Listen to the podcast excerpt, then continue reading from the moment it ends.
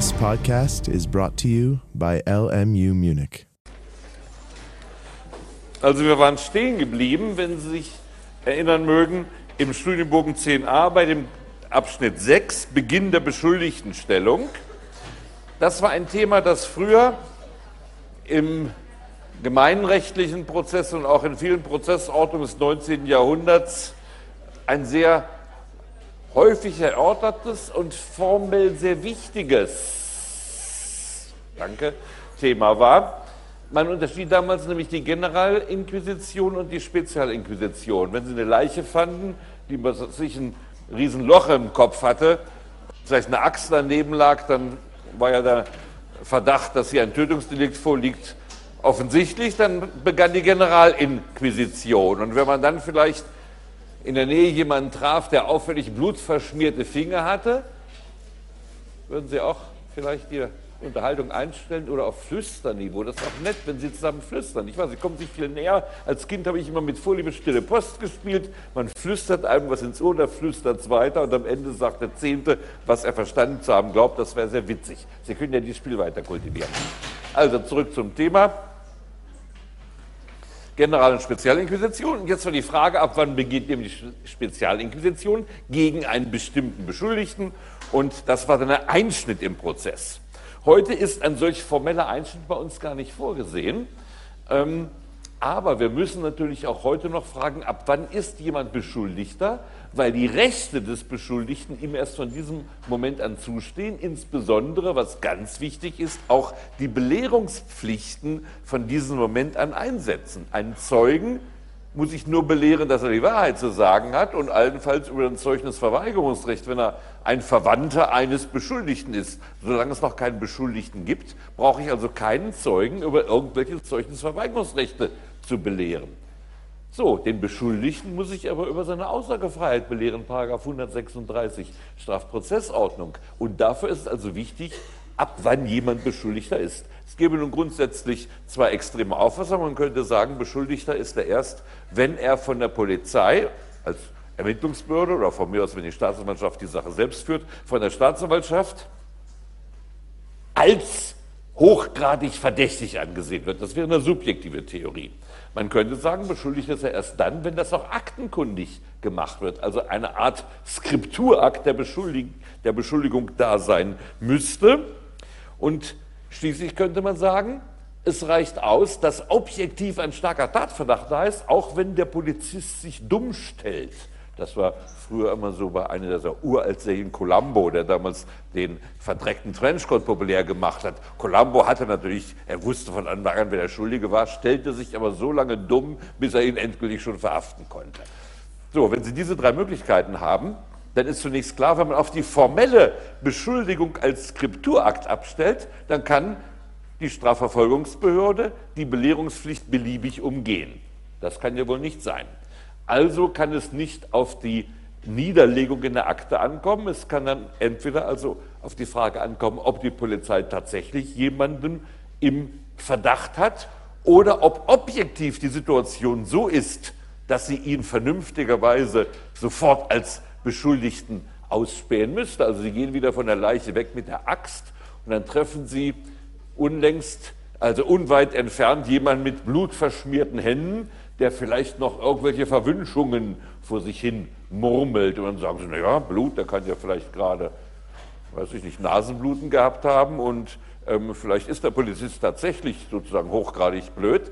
Ähm, und dann belehrt er ihn noch nicht. Und dann denkt er, er muss aussagen und verfängt sich in irgendwelchen, also listig gestellten Fragen die Sache ist eigentlich bis heute nicht endgültig ausgetragen. Man vertritt eine objektiv-subjektiv subjektive Kombinationstheorie und ich habe Ihnen dazu zwei Entscheidungen des Bundesgerichtshofs aufgeschrieben, die können Sie sich ja mal anschauen.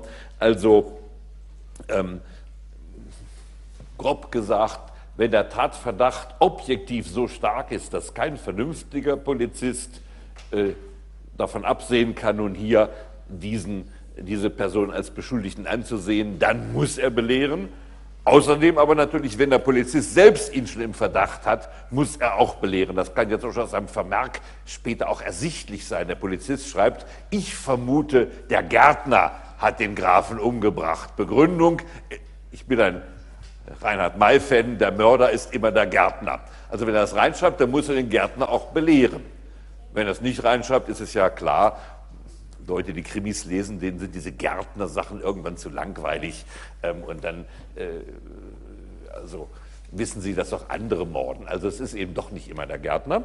Ähm, hier wird also erst die subjektive Theorie die Belehrungspflicht auslösen. Umgekehrt, wenn eben massive Verdachtsmomente da sind, dann muss natürlich belehrt werden, auch wenn äh, die Verfolgungsbehörde es nicht wahrhaben will. Das ist also die objektiv-subjektive Kombinationstheorie und die ist nun eben wichtig, weil, darauf kommen wir wieder im Zusammenhang in dem, im Kapitel der Beweisverwertungsverbote zurück, wenn eine Belehrungspflicht verletzt wird und daraufhin der Beschuldigte, der schon Beschuldigter ist, nicht belehrt wird, dieses Belehrungsrecht auch nicht kennt und dann aussagt, dann darf diese Aussage später bei Gericht nicht gegen ihn verwendet werden. Allerdings hat der BGH, das werden wir noch genauer kennenlernen, ordentlich Fußangeln für die Verteidigung ausgestreut. Also man muss dann widersprechen, damit es unverwertbar ist. Und wenn der Verteidiger diesen Begriff des Beschuldigten kennt, die Sache nicht kapiert hat und es wird verwertet und dann kommt ein Revisionsanwalt schlauerweise auf die Idee, dass das doch eigentlich unverwertbar war, dann sagt der BGH, ha, ha, ha, ha, ha, dein Verteidiger hat nicht widersprochen, jetzt ist es doch verwertbar. Diese Rechtsprechung werden wir gleich auch noch, wenn wir zum Verteidiger heute kommen sollten, erneut kennenlernen. Also das ist eine dieser Strategien des BGH, um an sich unverwertbare Aussagen dann doch noch verwertbar zu machen. Aber grundsätzlich löst erstmal die Verletzung einer Belehrungspflicht ein Verwertungsverbot aus. Und deshalb ist es also wichtig, den Moment zu fixieren, von dem an diese Belehrungspflicht besteht. Die kann übrigens auch während einer Vernehmung oder während einer sogenannten informatorischen Befragung auftreten. Die Rechtsprechung, wir kommen beim Zeugen darauf zurück, lässt es zu, dass am Tatort zunächst mal so rumgefragt wird. Das sind ja noch keine formellen äh, Vernehmungen, die dann auch protokolliert werden. Der Polizist fragt erstmal so ein bisschen rum, informatorische Befragung.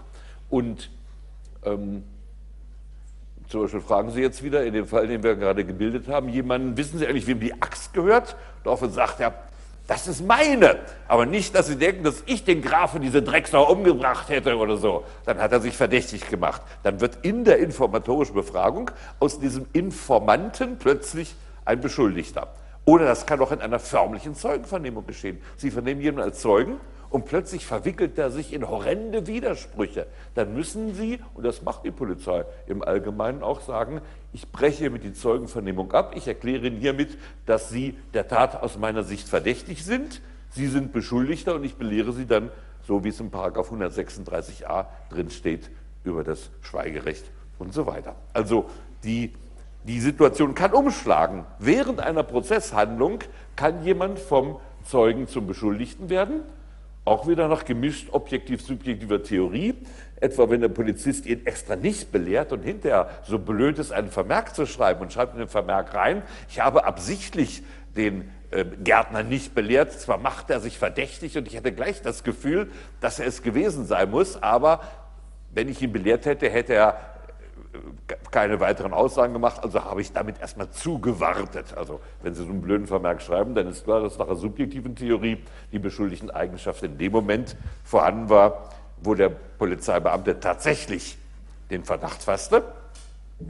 Umgekehrt, wenn also hier in der Vernehmung selbst so massive Widersprüche zutage treten, dass jeder, der das Protokoll liest, sagt, Moment, der hat sich doch im Moment total reingeritten. Trotzdem fragt der Polizist weiter. Dann folgt aus der objektiven Theorie, dass er jetzt eben die Vernehmung zunächst hätte unterbrechen müssen und dann die Belehrung nach 136 StPO erteilen. Gut, das war die Übersicht und jetzt habe ich Ihnen die ganzen Rechte des Beschuldigten im Einzelnen auf anderthalb Seiten aufgeschrieben. Und das kann ich jetzt nicht mit Ihnen besprechen, das wäre erstens zu langweilig, zweitens würde es uns zu viel Zeit kosten. Ähm, Sie sehen übrigens auch, wo das alles noch drin garantiert ist, außer bei uns einige wenige Rechte im Grundgesetz, viele in der Strafprozessordnung, weitere in der Grundrechtecharta der EU, im Internationalen Pakt über bürgerliche und politische Rechte und in der Europäischen Menschenrechtskonvention. Wir haben also fünf verschiedene Rechtsquellen, aus denen beschuldigten Rechte fließen. Bitte schön. So ein Beweisverwertungsverbot führt das doch eigentlich nur, wenn es bewusst nicht gemacht wurde, die Zeugenbelehrung, also die Belehrung, dass man sich selber nicht belasten muss. Nö. Sondern? Wenn er objektiv Beschuldigter ist, ist das Recht verletzt. Es gibt, wir werden das im Einzelnen dann zu besprechen haben, es gibt zum Beispiel eine allgemeine Regel, wenn die Verfolgungsbehörden vorsätzlich Normen verletzen, dann kann man sagen, gilt regelmäßig ein allgemeines Beweisverwertungsverbot. Aber selbst, das ist eine Grundregel, es gibt viele Regeln. Denn die Lehre der Beweisverwertungsverbot ist das umstrittenste, dunkelste, verworrenste Kapitel des ganzen Strafverfahrensrechts. Zum Beispiel diese Regel, die glaubte man, die sei bisher allgemein anerkannt. Wenn die Polizei oder auch die Staatsanwaltschaft sich vorsätzlich über Verfahrensrecht hinwegsetzt, dann darf das nicht verwertbar sein. Das leuchtet irgendwie ein. In den USA wird das auch ausdrücklich gesagt, man muss das als Disziplinierungsmittel einsetzen.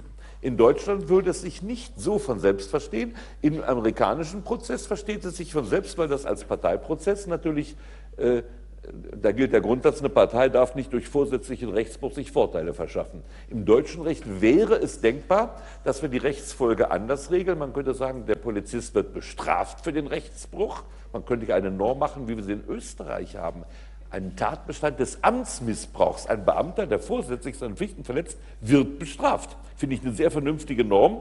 Dass wir die in Deutschland nicht haben, beruht darauf, dass der Bundestag ja bekanntlich von Beamten beherrscht wird. Die meisten Leute, die im Bundestag rumhocken, äh, haben schon früher als Beamte mehr oder weniger Zeit durchgeschlagen, jetzt als Abgeordnete, das aber außerhalb des Protokolls nicht, weil es im Podcast steht, dass da gleich wieder der Generalbundesanwalt sich einschaltet, hahaha, ähm, nur falls er gerade abhört. Ähm, also, der Bundestag wird von Beamten beherrscht und deswegen sind Beamteninteressen auch sehr stark vertreten. Beispiel habe ich in diesem Jahr im Auftrag des Bundes der Steuerzahler ein Gutachten über die Amtsuntreue gemacht und festgestellt, dass Haushaltsverschwendungen bei uns unzulänglich sanktioniert werden. Dann müsste eigentlich der Bundestag mal was machen, aber da gibt es gar keine Chance. Die Regierung sagt sich, wir können doch unsere Beamten nicht wenn wir die plötzlich für strafbar erklären. Strafbar kann eben einer sein, der eine Aufputschtablette sich aus Tschechien besorgt. Habe ich gerade im Autoradio äh, vor kurzem gehört, dass unser bayerischer Innenminister wieder sagt, in Tschechien, da gibt es Aufputschtabletten so nur als Bußgeld. Wir müssen die alle in die Gefängnisse sperren und greifen jetzt im Grenzbereich auch hart durch. Da kann der Staat also Muskeln zeigen, da ist der Polizeistaat, aber die Beamten werden eben zum Beispiel im Bereich der Haushaltsverschwendung mit Sammetpfoten oder Sammethandschuhen angefasst. Gut, diese Regel aber immerhin, diese Regel, die im amerikanischen Prozess selbstverständlich ist, dass ein Strafverfolgungsbeamter nicht durch vorsätzlichen Rechtsbruch sich Beweismittel äh, beschaffen darf. Die war bis vor kurzem bei uns allgemein anerkannt, obwohl sie, um es nochmal zu wiederholen, aus der deutschen Prozessidee nicht notwendig folgt. Denn bei uns gilt ja der, das Primat der materiellen Wahrheit. Wir könnten sagen, der Beamte muss bestraft werden, österreichischer Tatbestand, Amtsmissbrauch, aber das Beweismittel sollte verwertbar sein, wenn es zur Wahrheitsfindung beitragen kann. Eine solche Kompromisslösung wäre durchaus vorstellbar.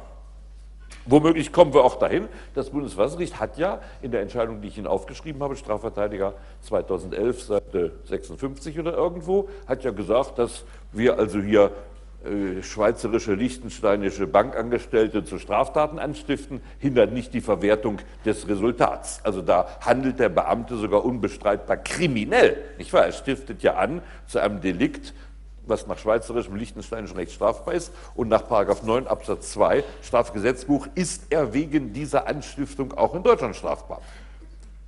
Seit dieser Entscheidung ist selbst der Grundsatz, dass der Staat nicht auf kriminellem Wege sich Beweise beschaffen darf, nicht mehr unangefochten bei uns. Es gibt eben Ausnahmen. Nicht wahr?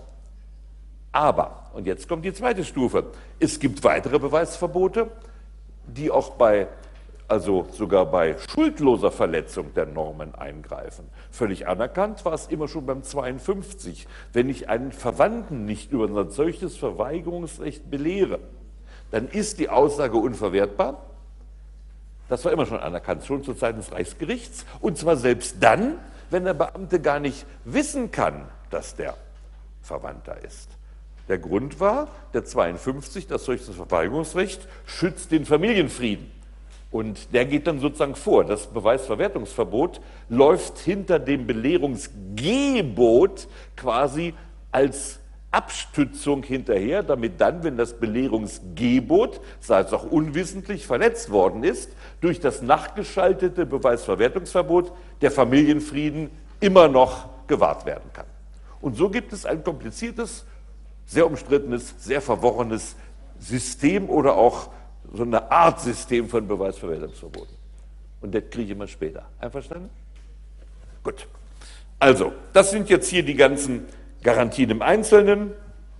Und Sie sehen, wie fleißig ich das zusammengesucht habe. Fair Trial steht bei uns nirgendwo ausdrücklich, ist ja auch eine fremde Sprache, Fair Trial und so. Wer kennt es eigentlich als Fair Play? Ich war jetzt hat irgendein Fußballer, ein Schiedsrichter bei ins Tor geschossen. Das ist natürlich eine grobe Verletzung vom Fair Play. Also wissen wir, was es ungefähr ist. Äh, und Fair Trial ist in der Menschenrechtskonvention, in der Grundrechtecharta ausdrücklich angesprochen. Bei uns aber ist es eine Folge des Rechtsstaatsprinzips, eine Konkretisierung des Rechtsstaatsprinzips. Welche Bedeutung das hat, ist sehr umstritten. Das ist eine Art Generalklausel und man kann deshalb sagen, Dinge, die nicht speziell geregelt sind, die aber zum Himmel stinken, die können wir dann wenigstens mit Hilfe der Generalklausel des Fair Trial, ähm, also, wie soll ich sagen, durchsetzbar machen. Dann nulla pöner sine lege, das ist ja an sich ein materielles Recht, das wissen Sie, das Gesetzlichkeitsprinzip. Und ne bis in idem, das ist das Verbot, jemanden zweimal wegen derselben Tat zu bestrafen. Also wenn die Sache rechtskräftig erledigt ist, ähm, dann ist das ein endgültiger Abschluss und es gibt nur in dem Paragraphen 359 folgende Ausnahmen, um nachträglich eine rechtskräftige Erledigung zu durchbrechen, um also als als Ausnahme zu nebis in idem, um einen an sich schon abgeurteilten, rechtskräftig erledigten Sachverhalt nochmals aufzugreifen. Im amerikanischen Recht haben wir das in einer etwas anderen Formulierung und tja, also jeder, hier unten ist es diesmal so, also im amerikanischen Recht haben wir einen ähnlichen, aber nicht identischen Grundsatz, der sogar strenger ist. Der heißt dort Double Jeopardy. Double Jeopardy. Also Jeopardy sowie Leopard, nur mit J. Also merken Sie sich als Eselsbrücke doppelter Leopard und dann machen Sie aber statt des L in J. Dann haben Sie es auch so einigermaßen richtig geschrieben. Die Double Jeopardy heißt eigentlich wörtlich die doppelte Ingefahrbringung, die doppelte Gefährdung. Und da gibt es zum Beispiel, in, das ist natürlich von Staat zu Staat verschieden, weil in den USA ja auch äh, das Strafprozessrecht entweder Bundes- oder Landessache ist, aber eben auf eigenen Gesetzen auch auf Länderebene beruht. Und unter Umständen darf sogar ein Freispruch, früher war das allgemein so, ein Freispruch der Geschworenen darf gar nicht mehr angegriffen werden. Man darf dann nicht in neue Gefahr gesetzt werden. Soweit geht das bei uns nicht. Der Freispruch kann mit der Revision von der Staatsanwaltschaft angegriffen werden oder auch mit der Berufung, je nachdem, in welchem äh, Gerichtsaufbau wir uns gerade befinden.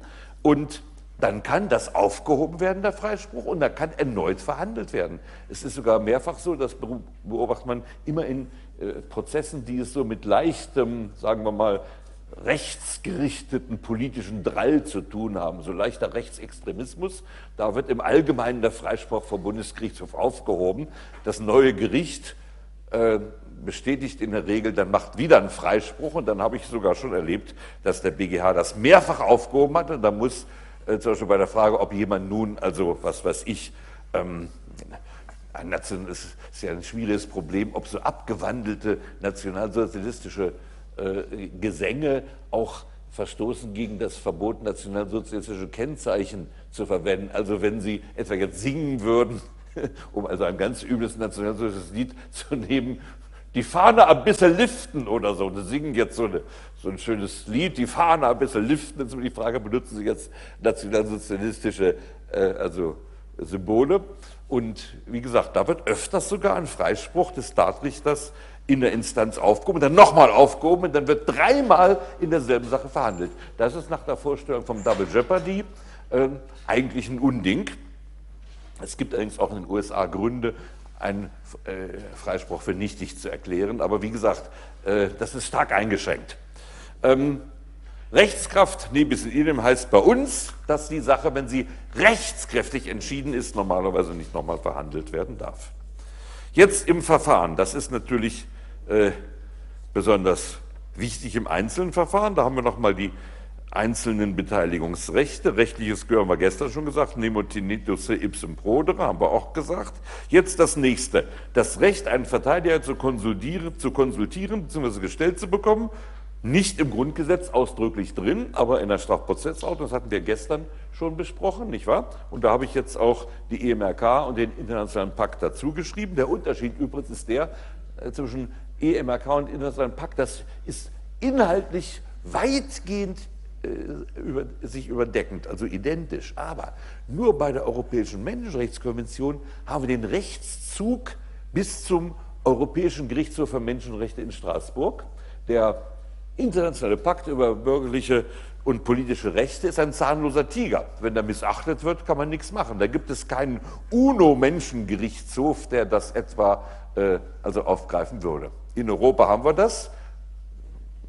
Auch dort ist es ja ein Riesenproblem wegen der unglaublichen Länge der Verfahren, weil natürlich der Europäische Gerichtshof für Menschenrechte auch seit seiner vor einigen Jahren durchgeführten Reform kapazitätsmäßig gar nicht in der Lage ist, alle Menschenrechtsbeschwerden abzuarbeiten. Aber immer wieder kommt es dann doch zu sensationellen Entscheidungen. Nicht wahr? Denken Sie etwa daran in unserem Fall des Frankfurter Polizeivizepräsidenten, wo der Europäische Menschengerichtshof innerhalb eigentlich doch relativ kurzer Frist entschieden und deutsche Entscheidungen aufgehoben hat. Und so kommt das immer wieder vor. Gut.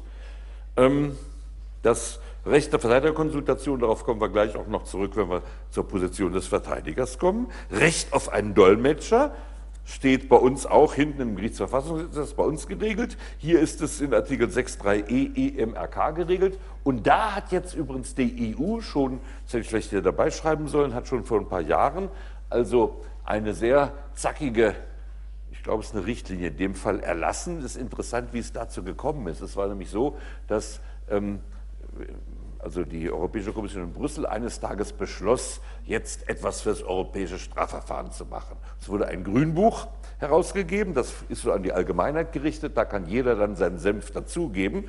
Und der Europäische Verband der Dolmetscher und Übersetzer, der war extrem clever. Der machte gleich Vorschläge, ausformulierte Vorschläge, wie man es machen sollte. Sie können sich vorstellen, warum er das machte. Ja, natürlich je mehr Dolmetscher hinzugezogen werden müssen, je mehr Übersetzer bemüht werden müssen, desto, desto mehr Arbeitsplätze schaffen sie in dem Bereich. Und das hat dann die EU relativ flott aufgegriffen. Man hat jetzt also dort auch eine Richtlinie aus Europarecht. Ähm, wie gesagt, bei uns ist diese Regelung im ähm, Gerichtsverfassungsgesetz. Aber hätte ich ja auch vielleicht reinschreiben sollen. Ähm, interessant ist ja dies deshalb, oder was heißt interessant? Extrem wichtig ist das deshalb geworden, weil wir nun in Europa der offenen Grenzen und der beliebigen Niederlassungsfreiheit natürlich ununterbrochen Strafverfahren mit Leuten haben, die nicht die deutsche Sprache nicht oder nur höchst bruchstückhaft beherrschen. Ähm, das ist sogar so schlimm, der Anteil eben von Ausländern in der Kriminalstatistik, dass die frühere Bundesjustizministerin, ähm, welche war das nochmal, Däubler-Gemelin war das, wollte in der Statistik Ausländer nicht mal als Beschuldigte extra erfassen, weil sie sagte, das macht einen schlechten Eindruck, wenn man sieht, dass so viele Ausländer bei uns strafbar werden und wir sind doch nicht fremdenfeindlich, also lassen wir es in der Statistik weg.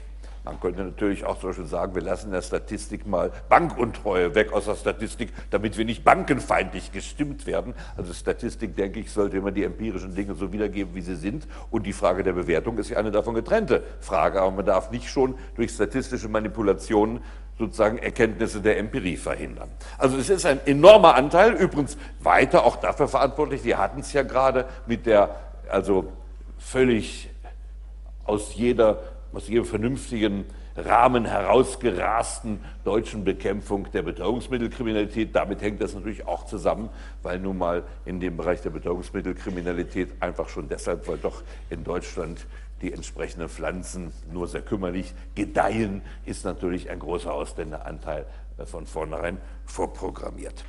Gut, dafür gibt es nun Recht auf ähm, Übersetzung der Anklageschrift. Ähm, und da sehen Sie natürlich schon, wo das Problem liegt. Wir wollen vielleicht mal doch in dem Punkt uns das Gerichtsverfassungsgesetz vorknöpfen, um zu sehen, wo haben wir es hinten? Das Recht auf Gerichtssprache ist Deutsch. Sagt zunächst 184, GVG jetzt. 184, die Gerichtssprache ist Deutsch.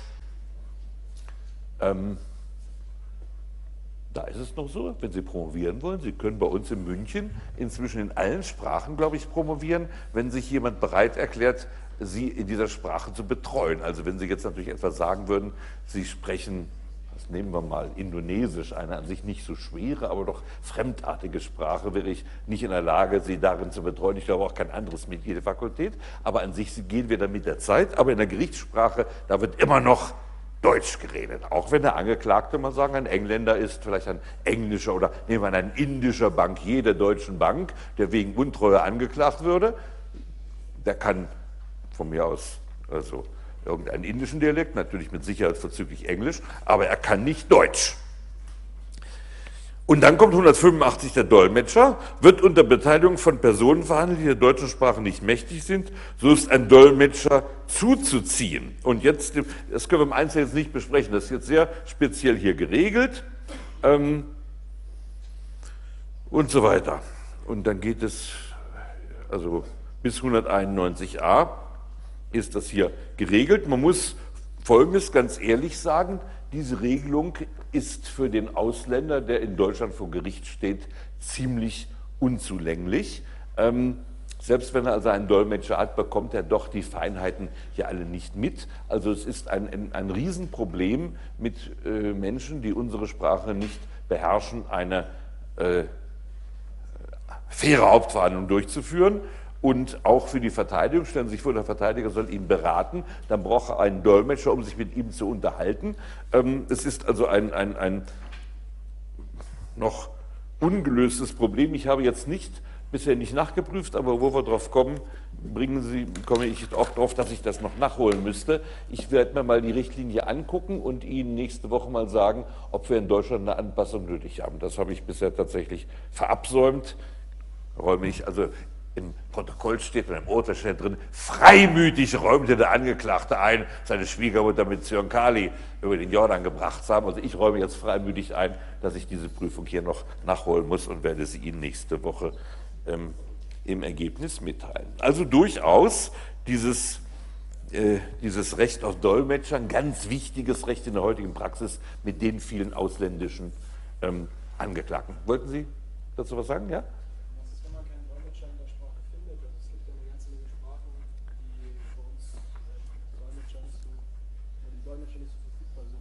Ja, Sie müssen einen, sonst können Sie nicht verhandeln.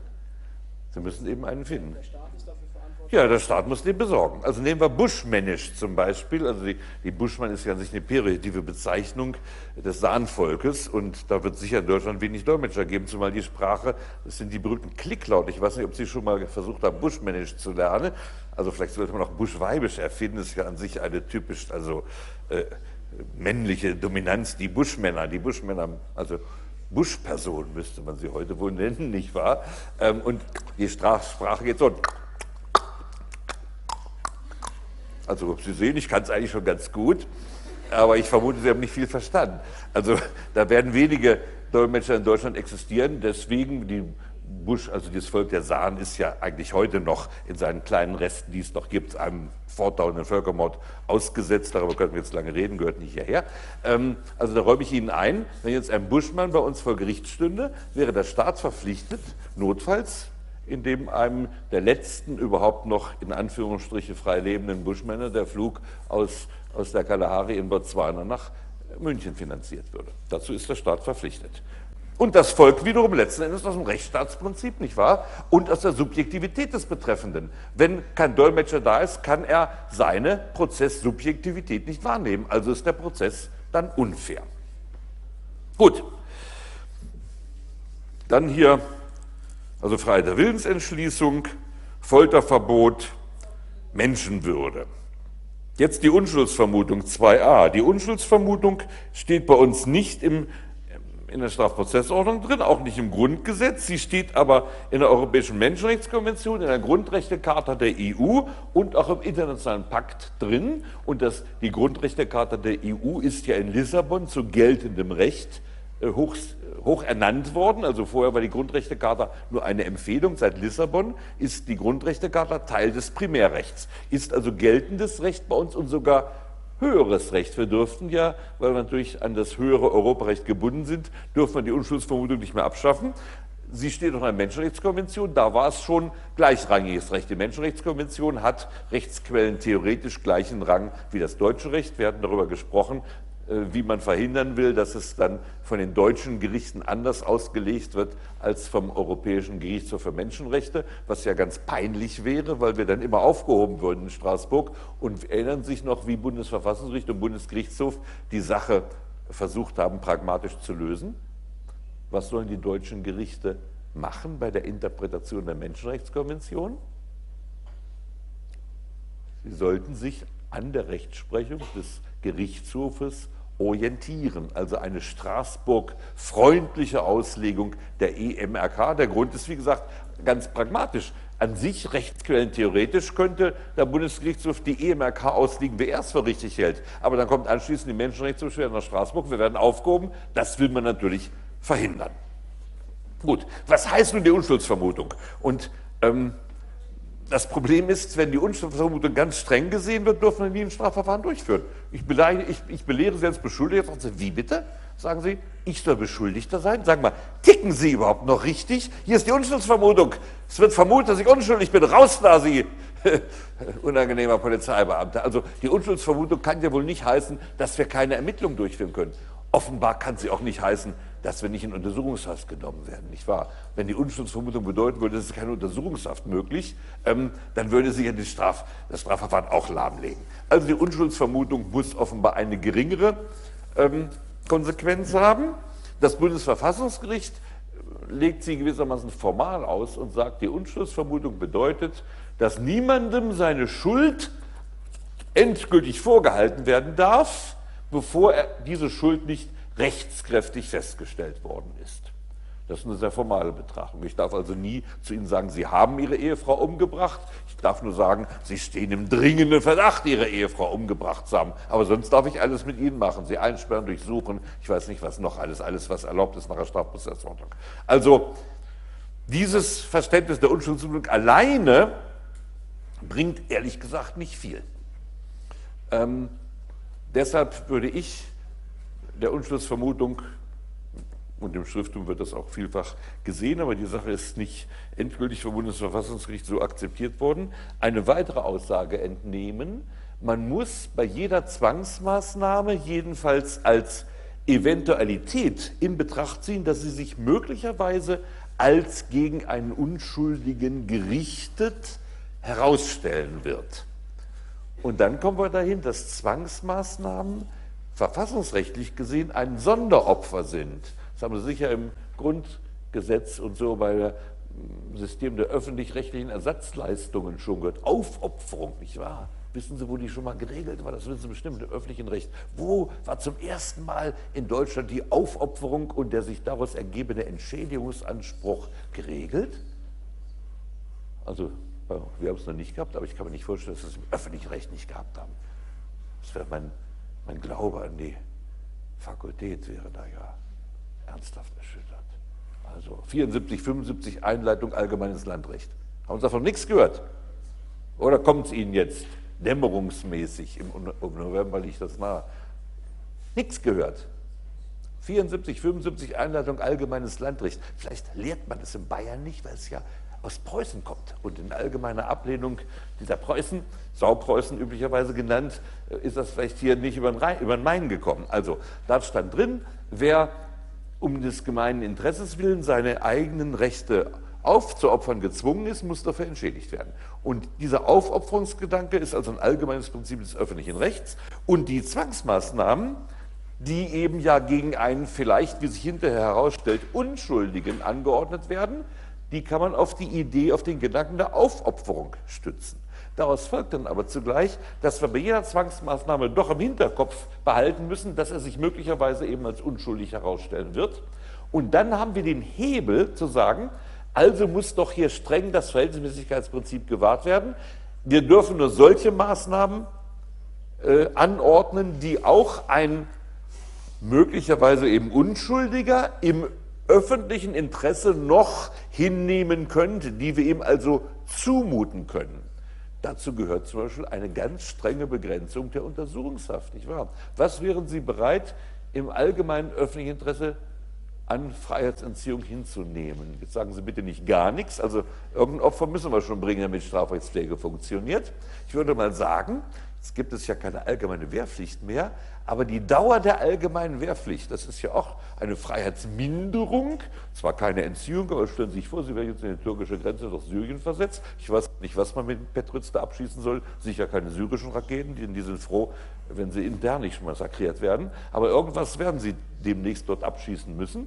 Und angenommen, Sie wären Wehrpflichtsoldat, die es ja nicht mehr gibt, dann würde ich sagen, wir könnten eine abstrakte Höchstgrenze festsetzen und sagen, so lange, was wir unseren jungen Leuten an Wehrpflicht zumuten, so lange darf man sie auch in U-Haft sperren. Wir sind weitaus entfernt von einer so strengen Norm. Wir haben zwar, wenn wir die Untersuchungshaft durchnehmen, werden Sie es sehen, grundsätzlich sechs Monate als Höchstgrenze, aber das Oberlandesgericht kann davon immer wieder Ausnahmen und also Prolongation der Untersuchungshaft ähm, konzidieren. Und wir haben im Unterschied zu zahllosen anderen Staaten dieser Welt keine absolute Höchstgrenze der Untersuchungshaft. Wenn wir die Unschuldsvermutung ernst nehmen würden, müssten wir eine solche absolute Höchstgrenze formulieren. Die könnte vielleicht sogar altersabhängig sein. Stellen Sie sich vor, Sie hätten Jopi Hesters noch in Untersuchungshaft genommen mit der Begründung als Betrüger, weil er immer, wenn er irgendetwas Brüchiges singt, seine Stimme mit 85 einspielt, als er noch Stimme hat und mit 103 eben nicht mehr. Und Sie würden gegen, Sie wissen schon, wie Juppie ist das, nicht wahr? Also wahr, müssen wir jetzt ja sagen. Nehmen wir an, Sie würden Juppie Hesters mit 103 Jahren in Untersuchungshaft nehmen, würde ich sagen, dem sind maximal drei Monate zuzumuten, denn so gewaltig ist ja seine Lebenserfahrung trotz der guten Pflege seiner Gattin ja nun doch nicht. Umgekehrt so ein junger Spund kann man sagen, okay, du hättest ja auch, früher war man die Bundeswehr anderthalb Jahre, du hättest ja auch mal anderthalb Jahre der Bundeswehr in dein Leben, mehr oder weniger für dich persönlich sinnlos im allgemeinen Interesse zur Verteidigung unserer Freiheit aufgeopfert, dann kann man auch anderthalb Jahre Untersuchungshaft als äußerste Obergrenze zumuten. Aber eine solche Obergrenze müsste es geben und dann hätte die Unschuldsvermutung auch einen konkret fassbaren Nutzen. Gut, Recht auf einen Instanzenzug, das ist hochinteressant. Der ist nur garantiert in dem internationalen Pakt. Ähm, der ist nur bei uns als normales Bundesrecht ratifiziert worden. Durch Lex Specialis können wir den beliebig außer Kraft setzen. Nun haben wir einen Instanzenzug, aber wir hatten ihn nicht immer. Bis 1968 hatten wir in Staatsschutzstrafsachen keinen Instanzenzug. Da entschied der dritte Strafsenat des Bundesgerichtshofes in erster und letzter Instanz. Das war eine Tradition, die schon aus den Zeiten des Reichsgerichts stammte, nicht wahr? Was war der berühmteste Staatsschutzprozess vor dem Reichsgericht, von dem Sie alle gehört haben zumindest? Was wurde vom Reichsgericht verhandelt? Hm? Reichsgericht wissen Sie schon, wann das sozusagen am Zuge war. Ne? Wurde in Ende der 70er Jahre des 19. Jahrhunderts gegründet und das Ende war natürlich am 8. Mai 1945. Da war das Reichsgericht zu Ende. Übrigens die meisten Reichsgerichtsräte, die die Rote Armee dann beim Einmarsch ähm, fasste, wurden hingerichtet. Ähm, die, die im Westen lebten, hatten es besser. Ähm, ja, was war der berühmteste Prozess, politische Prozess des Reichsgerichts? Es hat viele politische Prozesse durchgeführt, aber der allerberühmteste, der was signalisiert das Ende der Weimarer Demokratie? Was war das Ereignis, das das Ende der Weimarer Demokratie eingeleitet hat?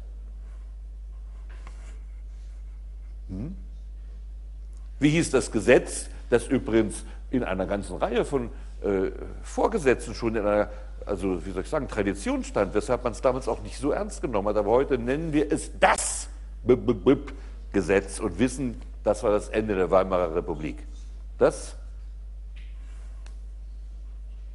Ja? Sehr schön. Gegen den Reich. Ja, wunderbar. Endlich, Sie retten hier die Ehre nicht nur äh, der Studentenschaft, sondern der ganze Fakultät. Also wir sagen das Ermächtigungsgesetz zum Schutz von Volk und Reich. Aber es gab vorher eine Reihe von Ermächtigungsgesetzen. Ich habe Ihnen noch immer gesagt, wir hatten das Schwurgericht abgeschafft. Das Schwurgericht ist abgeschafft in Deutschland durch das Ermächtigungsgesetz, das dann die Reichsregierung äh, auch zur Behebung von der Not von Volk und Reich zu Verordnungen ermächtigte und die Emminger Verordnung benannt nach dem damaligen Reichsjustizminister Emminger, der ein Bayer von geblüht war. Deshalb merken wir uns die in München besonders. Dieser Emminger hat dann das Schwurgericht abgeschafft und viele andere Garantien der Strafprozessordnung wurden 1924 in der Emmingerschen Notverordnung abgeschafft. Die beruhte auch auf einem Ermächtigungsgesetz. Und deshalb war das Ermächtigungsgesetz damals von 1933, war aus der Sicht der damaligen Leute ja gar nicht mal so ungewöhnlich, denn es gab ja immer wieder Ermächtigungsgesetze. Aber die Nazis haben das natürlich als Machtergreifung gesehen und dann auch so praktiziert. Also das Ermächtigungsgesetz ähm, ist das Ende der Weimarer Republik, der Beginn der nationalsozialistischen Diktatur in Deutschland. Und es wurde ermöglicht durch die Brandstiftung am Reichstag und der Prozess wurde gegen Marinus van der Lubbe und einige Mitverschwörer, die aber teilweise freigesprochen wurden, geführt, denn es stellte sich eigentlich heraus, dass Marinus van der Lubbe Alleintäter war. Später, nach dem Zweiten Weltkrieg, hat man das nicht geglaubt, hat gesagt, es ist zu schön, um wahr zu sein, dass der Reichstag genau in dem Moment brannte, als die Nazis die Diktatur in Deutschland errichten wollten. Und es wurde die These aufgestellt, dass Marinus van der Lubbe von den Nazis nur vorgeschützt worden wäre. Er wäre gar nicht der Täter gewesen. Das Ganze sei von den Nazis drahtziehermäßig inszeniert gewesen. Tatsache ist nun aber, und das hat sich endgültig herausgestellt, als die Goebbelschen Tagebücher geöffnet wurden, dass die Nazis nur diese günstige Gelegenheit beim Schopf ergriffen haben, um ihre Diktatur aufgrund dann des Ermächtigungsgesetzes zu installieren. Tatsache ist, dass in der Tat der Holländer Marinus van der Lubbe den Reichstag angezündet hatte damals. Das reichsgerichtliche Urteil war also völlig korrekt. Man hat später, nach dem Kriege, gab es Historikerkommissionen, die alle zu einem tollen Ergebnis kamen. Alles manipuliert. Die Nazis haben es gemacht. Schon dieser Prozess beim Reichsgericht war manipuliert. Diese Theorie, die angesehene Historiker damals vertreten haben, ist eindeutig falsifiziert. Es wurden damals auch viele Beweismittel von den Historikern unterdrückt, damit sie zu diesem erwünschten Urteil kommen konnten. Denn sie wollten natürlich sagen können, alles war manipuliert von den Nazis. Tatsache ist nur, dass die Nazis diese günstige Gelegenheit beim Schopf ergriffen haben. Aber Marinus van der Lubbe wurde mit Recht vom Reichsgericht verurteilt. Dieser berühmteste Staatsschutzprozess vom Reichsgericht wurde also korrekt geführt. Das äh, kann man nicht bestreiten. Anderer berühmter Prozess in der deutschen Strafrechtsgeschichte, den sie auch wissen muss, wo gab es schon mal etwas mehr als 100 Jahre vorher einen kriminellen Akt, den die herrschenden Kräfte dazu benutzten, um sozusagen eine ganz strenge polizeistaatliche Herrschaft über die deutschen Territorien zu errichten. Sollte man auch wissen. Das, das, Modell ist analog. Es war ein, ein fanatischer Akt eines Fanatikers, ein krimineller Akt eines Fanatikers und die herrschenden Kräfte sagten, haha, der hat uns in die Hände gespielt, jetzt werden wir mal ein ganz strenges polizeistaatliches Regime errichten. Und so wie die Nazis dann ihre Diktatur über ganz Deutschland etabliert haben, hat man damals vor allen Dingen die Studenten kujoniert, hat Studentenverbindungen aufgelöst, Studenten eingesperrt. Damals ging es gegen die Studenten. Deshalb sollte das für sie interessant sein. Sie identifizieren sich doch hoffentlich mit ihrem gegenwärtigen gesellschaftlichen Status, nicht wahr? Dann müssen Sie wissen, wie und warum man ihnen damals so übel mitgespielt hat. Und das war was? Attentat von Karl Ludwig Sand auf Kotzebue. Dämmert es Ihnen? Oder nicht? Lernt man das heute nicht mehr der das war so. Karl Ludwig Sand war interessanterweise ein Student der Theologie. Friedrich Wilhelm III. hatte, 1805, hatte 1812 beim äh, also Aufruf an mein Volk äh, zur Erhebung gegen Frankreich hat er eine Verfassung versprochen. Dieses Verfassungsversprechen wurde von ihm gebrochen, nachdem Frankreich besiegt war. Kann man sich eigentlich denken, dass er das nicht ernst gemeint hat. So, die Studenten waren damals, heute sind Kooperationsstudenten, gelten als rechts- und rückständig, sind sie zum bestimmten Teil zweifellos auch. Damals waren sie die Speerspitze des demokratischen und nationalen Gedankens in Deutschland. Es gab erst das berühmte Wartburgfest, haben Sie vielleicht auch schon mal davon gehört? Nicht? Oder wissen Sie immer nur, dass an der Wartburg Luthers Dittenwasser der Wand geschmissen hat, als er mit dem Teufel erschienen ist? Nein, es ist auch das Wartburgfest der deutschen Studenten. Und Metternich, der österreichische Staatskanzler damals, wartete nur auf eine Gelegenheit, jetzt wirklich gegen die Studenten zuschlagen zu können. Und dann hat der Student der Theologie Karl Ludwig Sand den Herrn Kotzebue, der ein Spion des russischen Zaren war und gegen die deutsche demokratische Bewegung spionierte und außerdem noch minderwertige Theaterstücke produzierte, die weit größere Erfolge als Goethes Werke damals hatten. Kein Schwein las damals Goethe, abgesehen von ein paar Gebildeten. Aber in Kotzebues minderwertige Theaterstücke ging jeder rein. Also die Kultur war damals schon so ein bisschen ähnlich wie unsere Fernsehkultur heutzutage. Dieser Kotzebue galt eben als Exponent der Reaktion als Spion des russischen Zaren, Karl Ludwig Sand, wollte ein Zeichen setzen, erstach ihn und erstach anschließend sich. Allerdings bei diesem Stich hat er nicht genügend tief zugestochen. Durch die Kunst der Chirurgen konnte er gerettet werden, zu dem Zweck, ihn anschließend zu köpfen. Das war dann allerdings erfolgreich. Er wurde in Mannheim auf offenem Felde mit dem Schwert geköpft und der Stuhl, auf dem er gesessen hat, ist heute noch für Mannheimer Bürger die heiligste Reliquie, äh, die man in seinem Haushalt vorweisen kann. Noch über dem Grabtuch von Turin. Ähm, ja, und was sagte Metternich? Das passt uns ja wunderbar. Er hat jetzt die berühmten Karlsbader Beschlüsse durchgesetzt, die ein polizeistaatliches Regime in allen deutschen Territorien zur Pflicht machten. Wir hatten ja damals staatsrechtlich gesehen einen Staatenbund, den Deutschen Bund. Und durch die Karlsbader Beschlüsse wurde jedes Territorium verpflichtet, mit polizeistaatlichen Methoden gegen die Studenten vorzugehen. So. Und das Modell ist im Grunde das gleiche wie der Reichstagsbrandprozess, nur dass die Nazi-Diktatur noch mörderischer, noch schlimmer und noch verhängnisvoller gewesen ist. Aber im Prinzip die Nutzung einer kriminellen Einzeltat die, durch die Staatsgewalt, um nun ihr Regime noch zu befestigen, gleicht sich also total.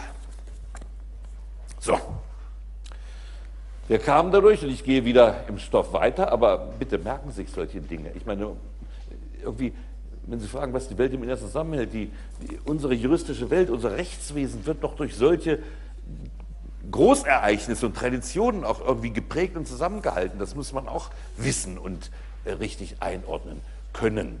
Ähm, übrigens auch so Verständnis jetzt der ganzen deutschen Entwicklung nach den ich habe mich etwas verplaudert, aber es geht um Dinge, die mir sehr am Herzen liegen. Haben Sie vielleicht gemerkt? Sie können durch irgendwelche dreieinhalb BGH-Entscheidungen, von denen vier falsch sind, auch auswendig lernen und später damit prunken. Aber damit Sie jetzt Zusammenhänge begreifen, zum Beispiel unser heutiges Strafverfahren ist weitgehend natürlich von den Gesetzen Ende der Mitte und Ende der 70er Jahre zur Bekämpfung des damaligen Terrorismus der RAF geprägt. Der Staat hat natürlich auch darauf reagiert und in gewisser Weise, das gebe ich dazu, auch reagieren müssen, um die Strafjustiz gegenüber terroristischen Bedrohungen zu behaupten.